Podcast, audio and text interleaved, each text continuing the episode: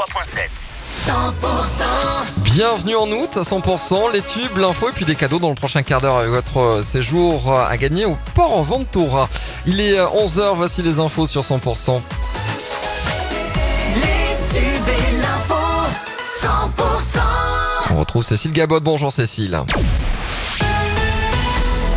Bonjour Emmanuel, bonjour à tous. Il ne vendait pas que des légumes. Un couple de maraîchers a été condamné à Montauban pour détention et cession de stupéfiants. Le couple a reconnu à la barre avoir cultivé et revendu du cannabis depuis 2017. Ce sont les gendarmes de Castel-Sarrazin qui avaient découvert les plantations ainsi qu'un important stock d'herbes conditionnées sous vide caché dans le grenier de la maison. À Pau, un septuagénaire militant du mouvement indépendantiste d'extrême gauche Libertat a été jugé condamné hier. Il était poursuivi pour avoir cassé la vitre du local parlementaire de Josy Poito. Les faits se sont déroulés dans la nuit de vendredi à samedi dernier. L'homme a été condamné à des heures de travail d'intérêt général.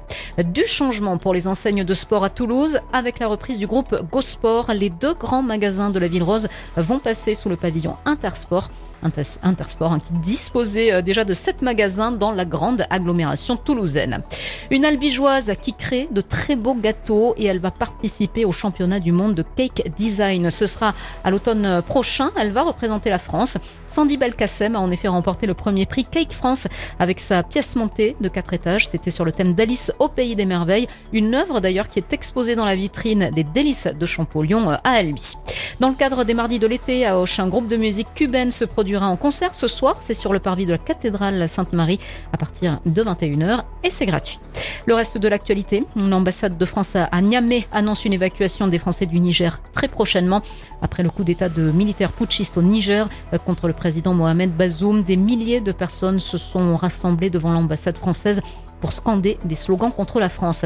Et puis ça va faire mal au portefeuille. Le tarif régulé de l'électricité augmente de 10% à partir d'aujourd'hui.